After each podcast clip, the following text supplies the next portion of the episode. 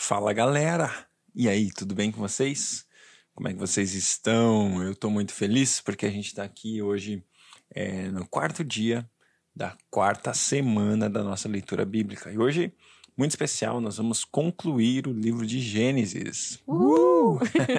Tô feliz. Cara, você chegou aqui, hein? Você chegou aqui no final do De livro de 66 Gênesis. livros, um já foi. Um já foi. E sabe uma coisa? Hum. Eu tenho certeza que a gente já leu muito mais que a média da maioria da população global da Bíblia num ano. Eu tenho certeza que a gente já passou isso, porque é, a gente está aqui indo atrás daquilo que Deus tem, né? Ontem a gente falou um pouquinho sobre você regar o seu logos para você ter o rema. Isso é muito importante. Então, quanto mais você lê essa palavra, mais revelação você vai ter. Glória a Deus por isso. Então hoje Gênesis 49, 50 e Mateus capítulo 25. Deus, obrigado por esse dia, pelo teu amor por nós, pela tua fidelidade, porque a gente está hoje concluindo o livro de Gênesis.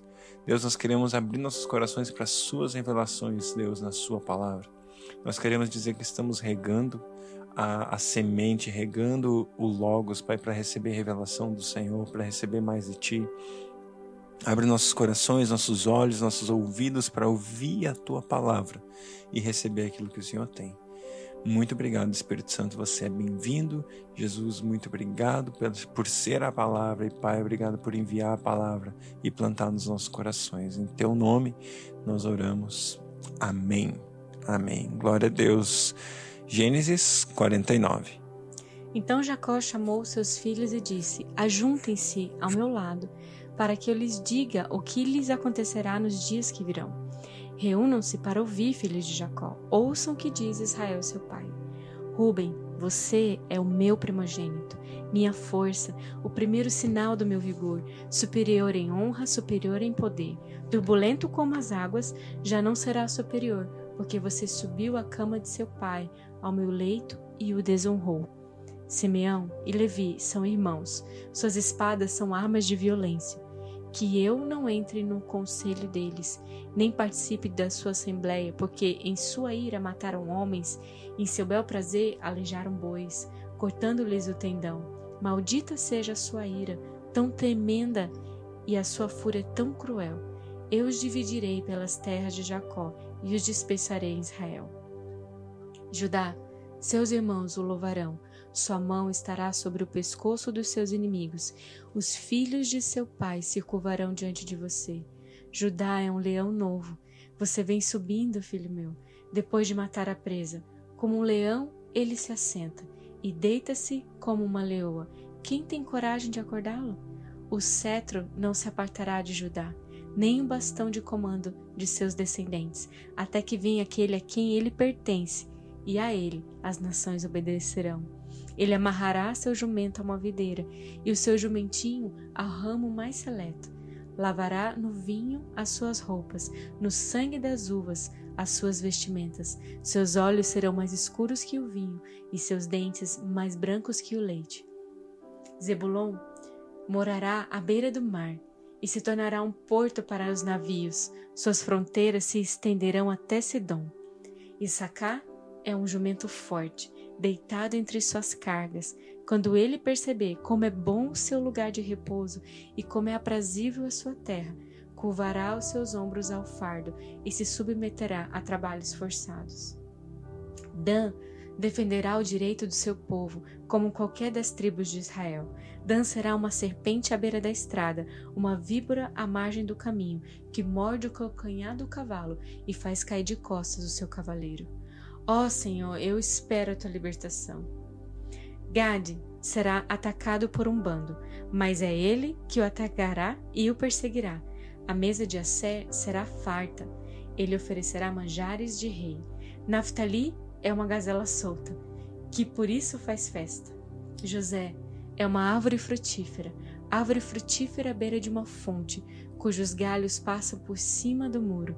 Com rancor, arqueiros o atacaram, atirando-lhes flechas com hostilidade, mas o seu arco permaneceu firme e os seus braços continuaram, continuaram fortes, ágeis para atirar, pela mão do poderoso de Jacó.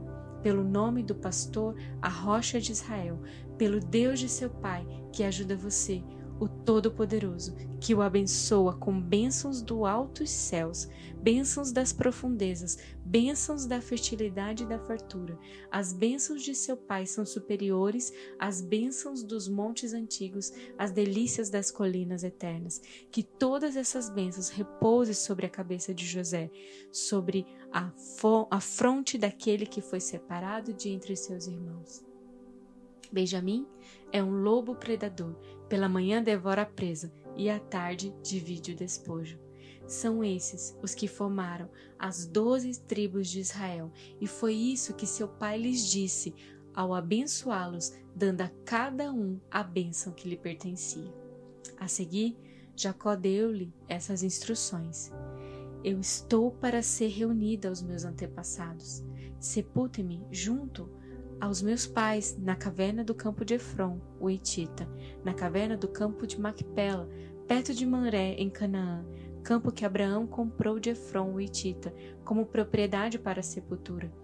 Ali foram sepultados Abraão e Sara, sua mulher, e Isaque e Rebeca, sua mulher. Ali eu também sepultei Lia. Tanto o campo como a caverna que nele está foram comprados dos Etitas. Ao acabar de dar essas instruções a seus filhos, Jacó deitou-se, expirou e foi reunido aos seus antepassados.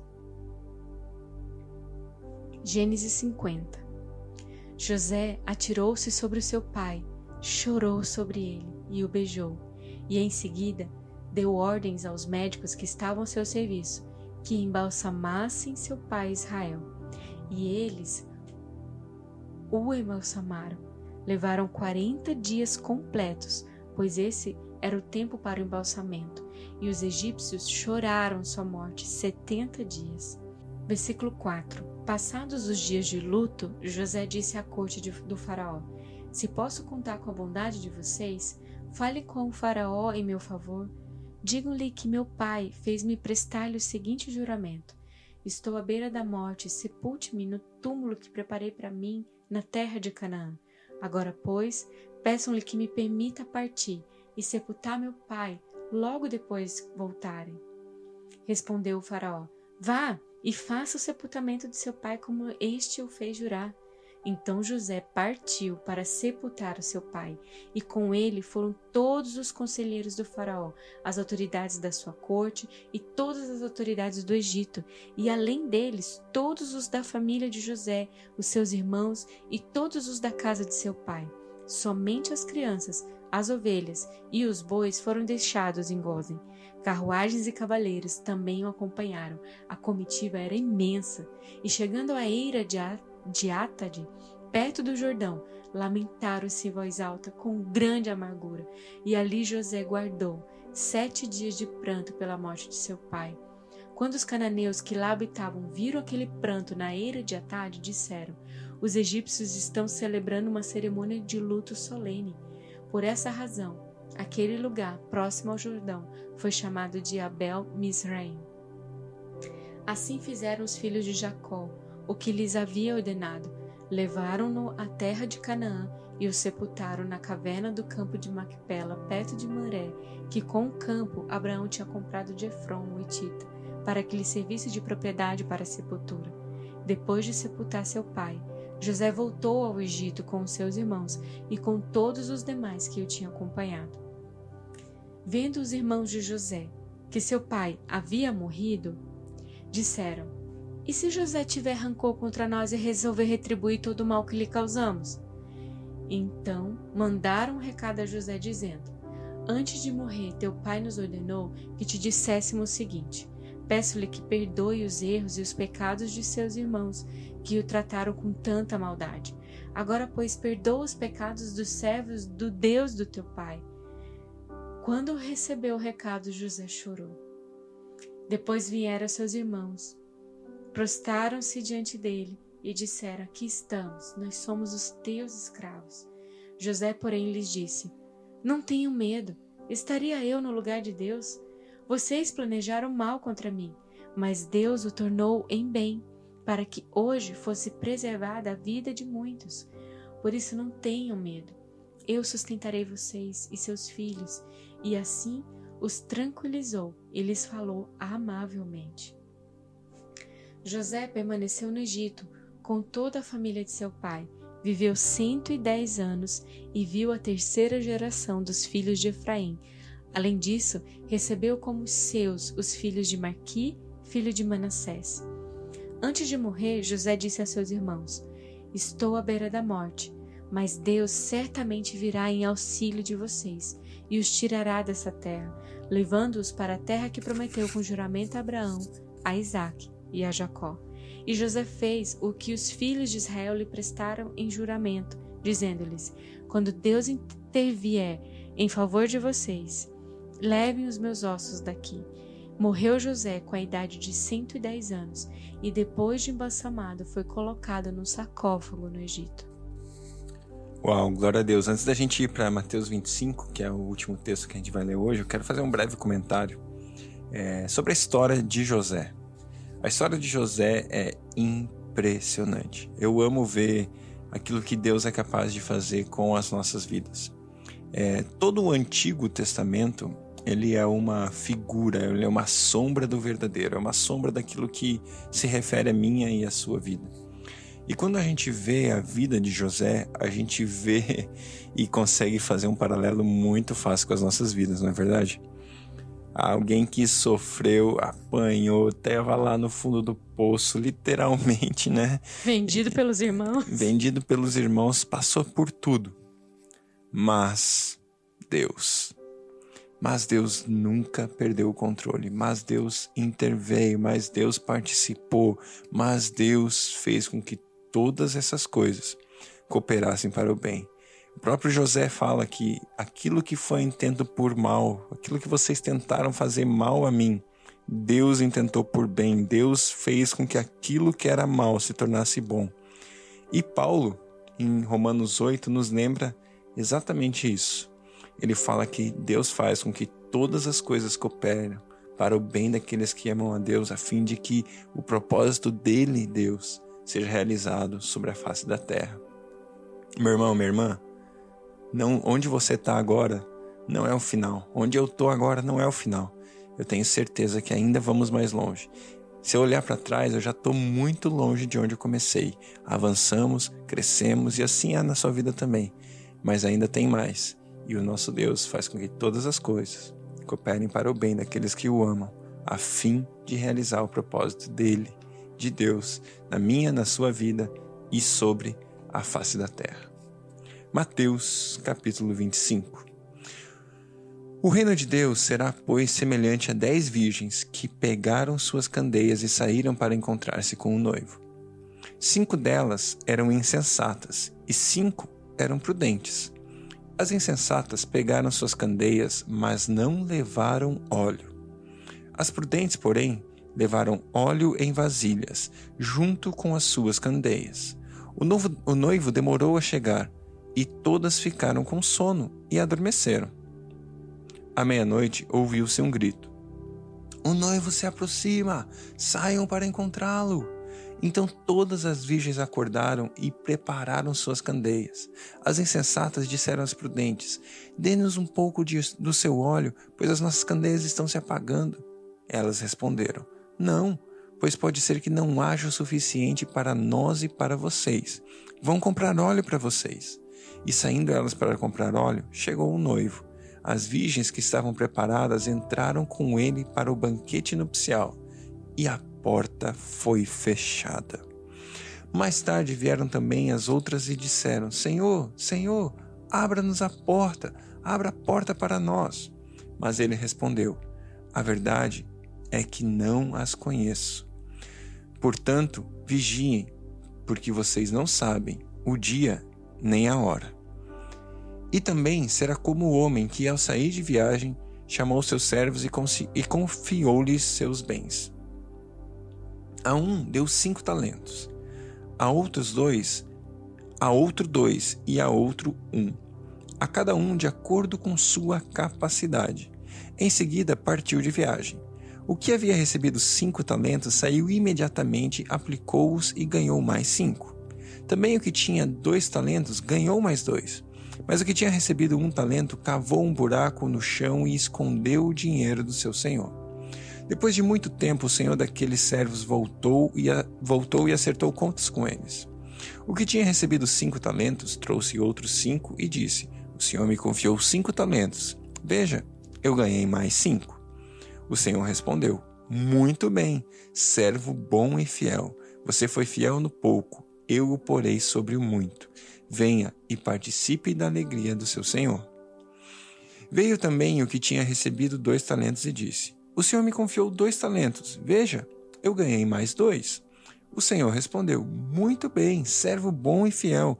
Você foi fiel no pouco e eu o porei sobre muito. Venha e participe da alegria do seu senhor. E por fim, o que tinha recebido um talento disse: Eu sabia que o senhor é um homem severo, que colhe onde não plantou e junta onde não semeou. Por isso tive medo, saí e escondi o seu talento no chão. Veja, aqui está o que pertence ao Senhor. O Senhor respondeu: Servo mau e negligente. Você sabia que eu colho onde não plantei e junto onde não semeei? Então você deveria ter confiado meu dinheiro aos banqueiros, para que, quando eu retornasse, o recebesse de volta com juros.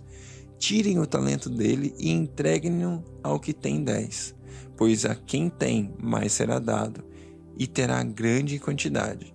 Mas a quem não tem, até o que tem lhe será tirado. E lancem fora o servo inútil, nas trevas, onde haverá choro e ranger de dentes. Quando o Filho do Homem vier em sua glória, com todos os anjos, ele se assentará em seu trono na glória celestial. Todas as nações serão reunidas diante dele, e ele separará uma das outras, como um pastor separa as ovelhas dos bodes, e colocará as ovelhas à sua direita e os bodes à sua esquerda. Então o rei dirá aos que estiverem à sua direita: Venham, benditos do meu Pai recebam como herança o reino que foi preparado para vocês desde a criação do mundo.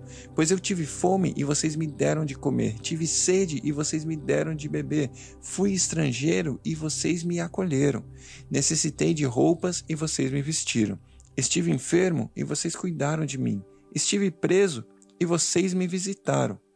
Então os justos lhe responderão: Senhor, quando te vimos com fome e te demos de comer, ou com sede e te demos de beber?